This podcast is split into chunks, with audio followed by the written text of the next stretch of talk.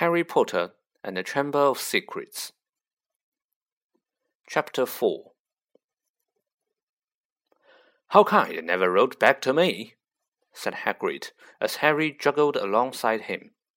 He had to take three steps to every stride of Hagrid's enormous boots. Harry explained all about Dobby and the Dursleys. Righty, muggles, groaned Hagrid. If I had ever known. Harry, Harry, over here! Harry looked up and saw Hermione Granger standing at the top of the wide flight of steps to Gringotts. She ran down to meet them, her brushy brown hair flying behind her. What happened to your glasses? Hello, Hagrid. Oh, it's wonderful to see you two again. Are you coming into Gringotts, Harry? As soon as I've found the Weasleys, said Harry. You won't have long to wait, grinned Hagrid. Harry and Hermione looked around. Sprinting up the crowded street were Ron, Fred, George, Percy, and Mrs. Weasley. Harry, Mr. Weasley panted. We hoped you would only go one grade too far. He mopped his glistening bald patch. Molly's frantic. She's coming now. Where did you come out? Ron asked. Knockturn Alley, said Hagrid grimly. Brilliant, said Fred and George together. We've never been allowed in, said Ron enviously. I should ruddy well think not, groaned Hagrid. Mrs. Weasley now coming galloping into view, her handbag swinging wildly in one hand, Ginny just clinging into onto the other. Oh, Harry, oh, my dear, you could have been anywhere. Gasping for breath, she pulled a large clothes brush out of her bag and began sweeping off the soot Hagrid hadn't managed to beat away.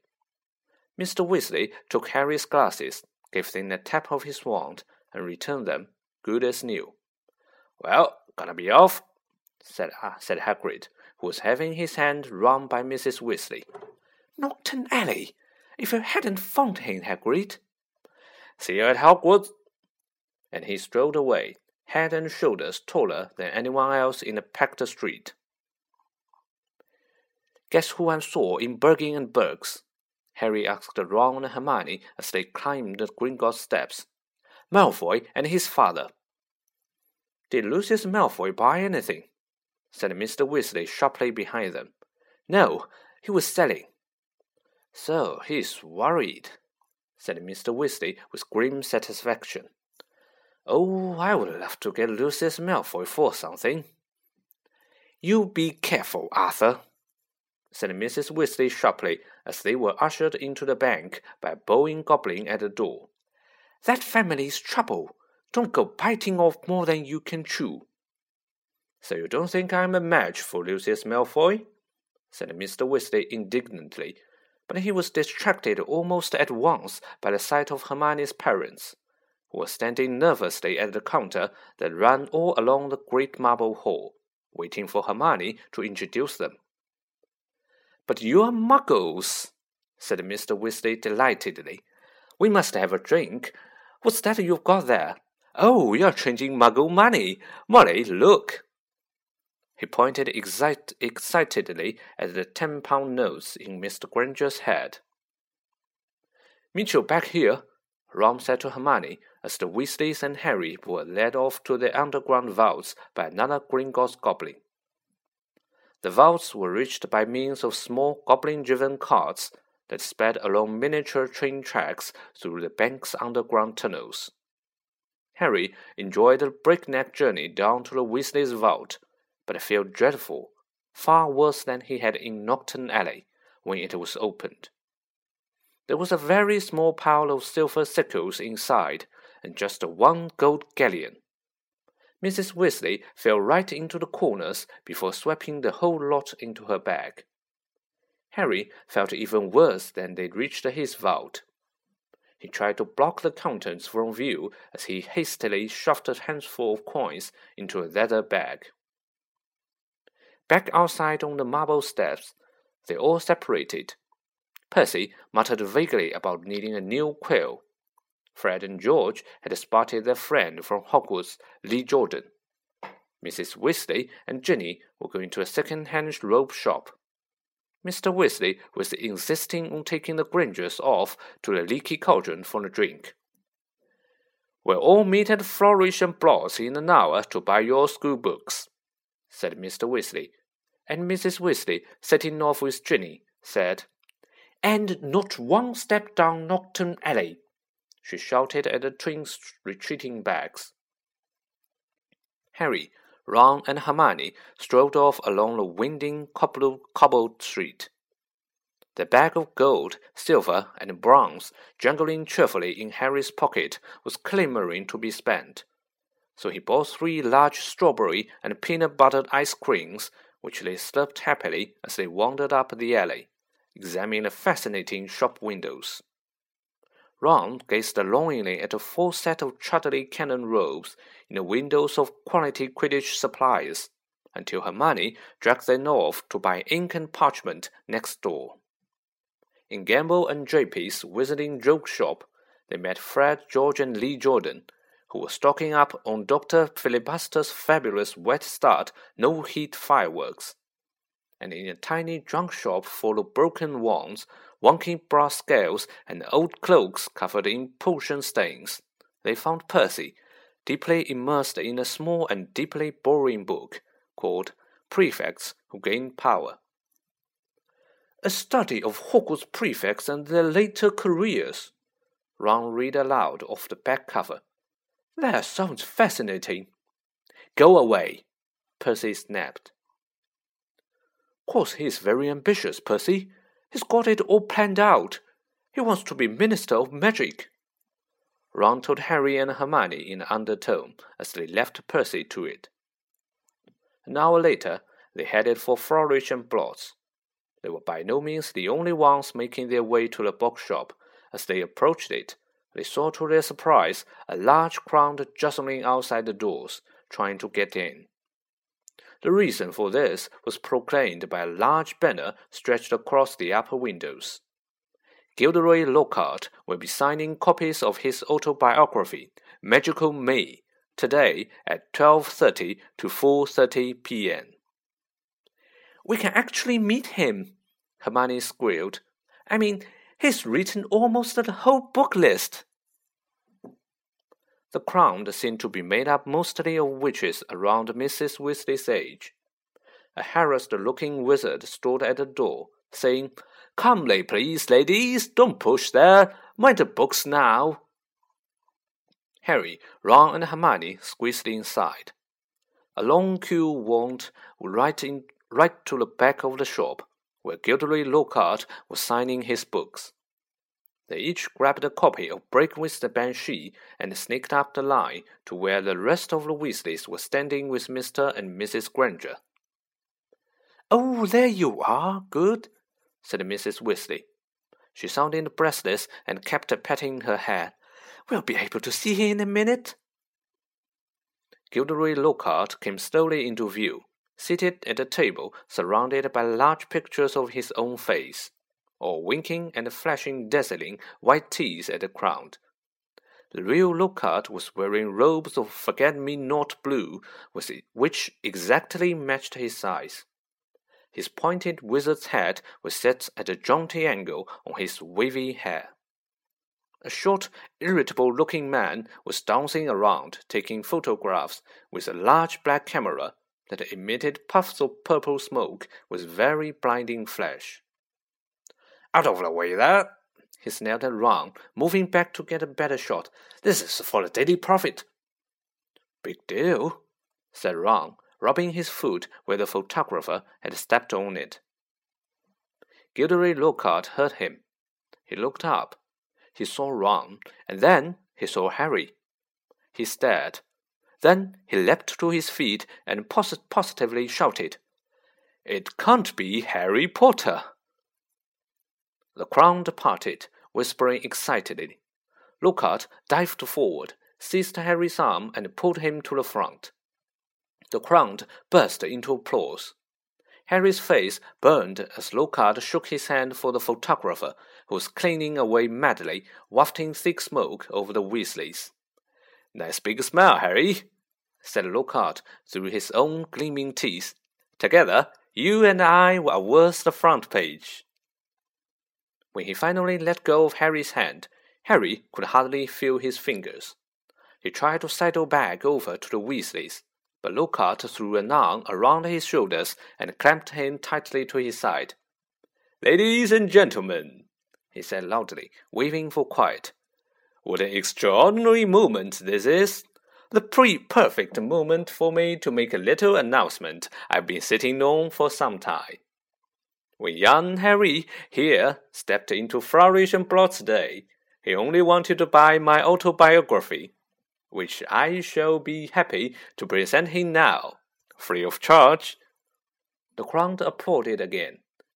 He had no idea, Lockhart continued, giving Harry a little shake that made his glasses slip to the end of his nose, that he would shortly be getting much, much more than my book, Magical Me.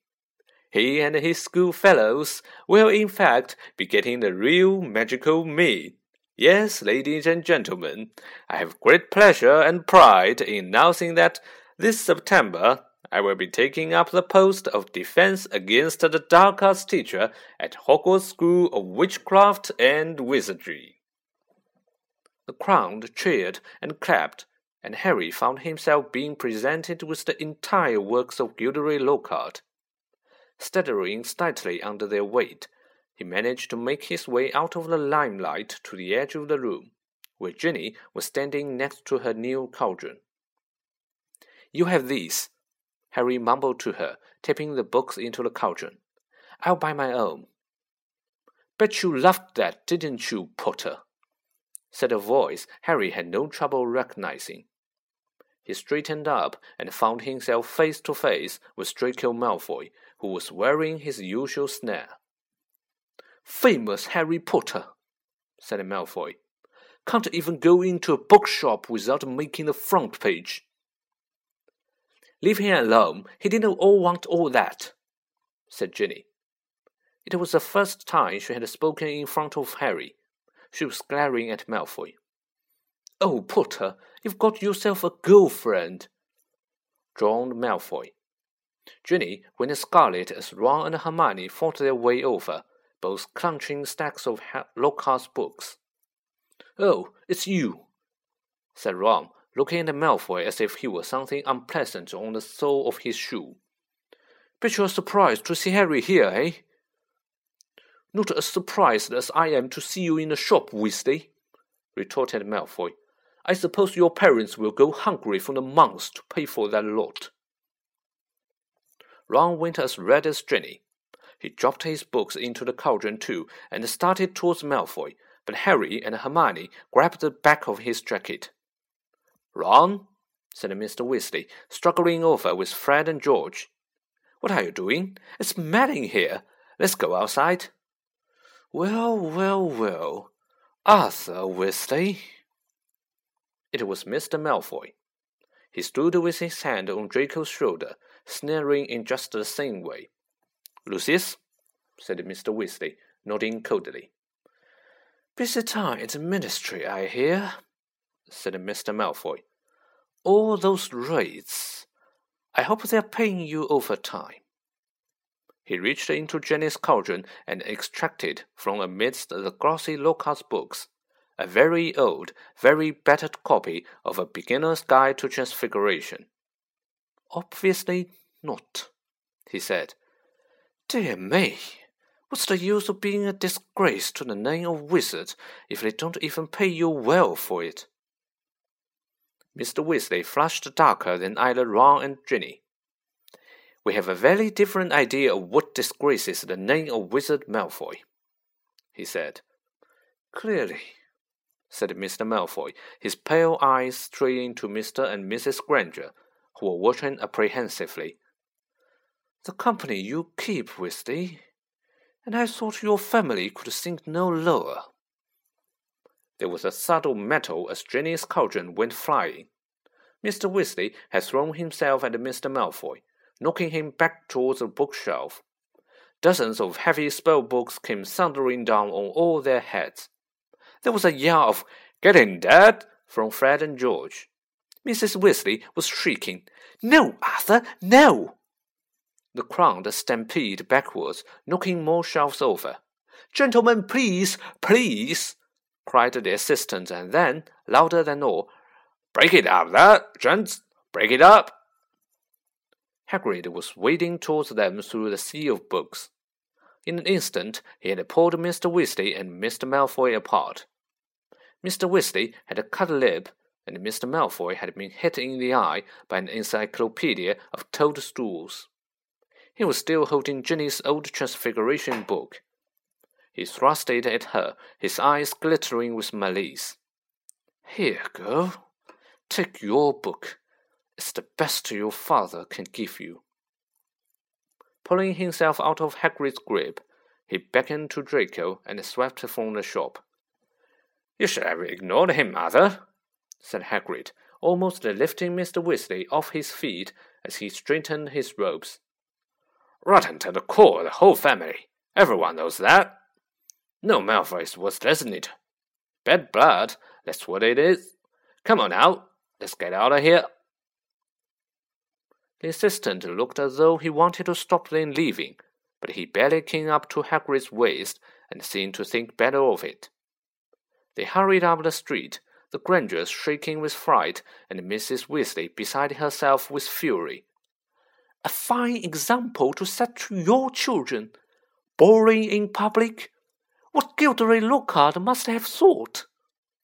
He was pleased, said Fred. Didn't you hear him as we were leaving? He was asking that bloke from the Daily Prophet if he would be able to work the fight into his report. Said it was all publicity. But it was a subdued group who headed back to the fireside in Leaky Cauldron, where Harry, the Weasleys, and all their shopping would be traveling back to the Burrow using Floo powder. They said goodbye to the Grangers, who were leaving the pub for the Muggle Street on the other side. Mr. Weasley started to ask them how bus stops worked, but stopped quickly at the look on Mrs. Weasley's face. Harry took off his glasses and put them safely in his pocket before helping himself to Floo powder. It definitely wasn't his favorite way to travel.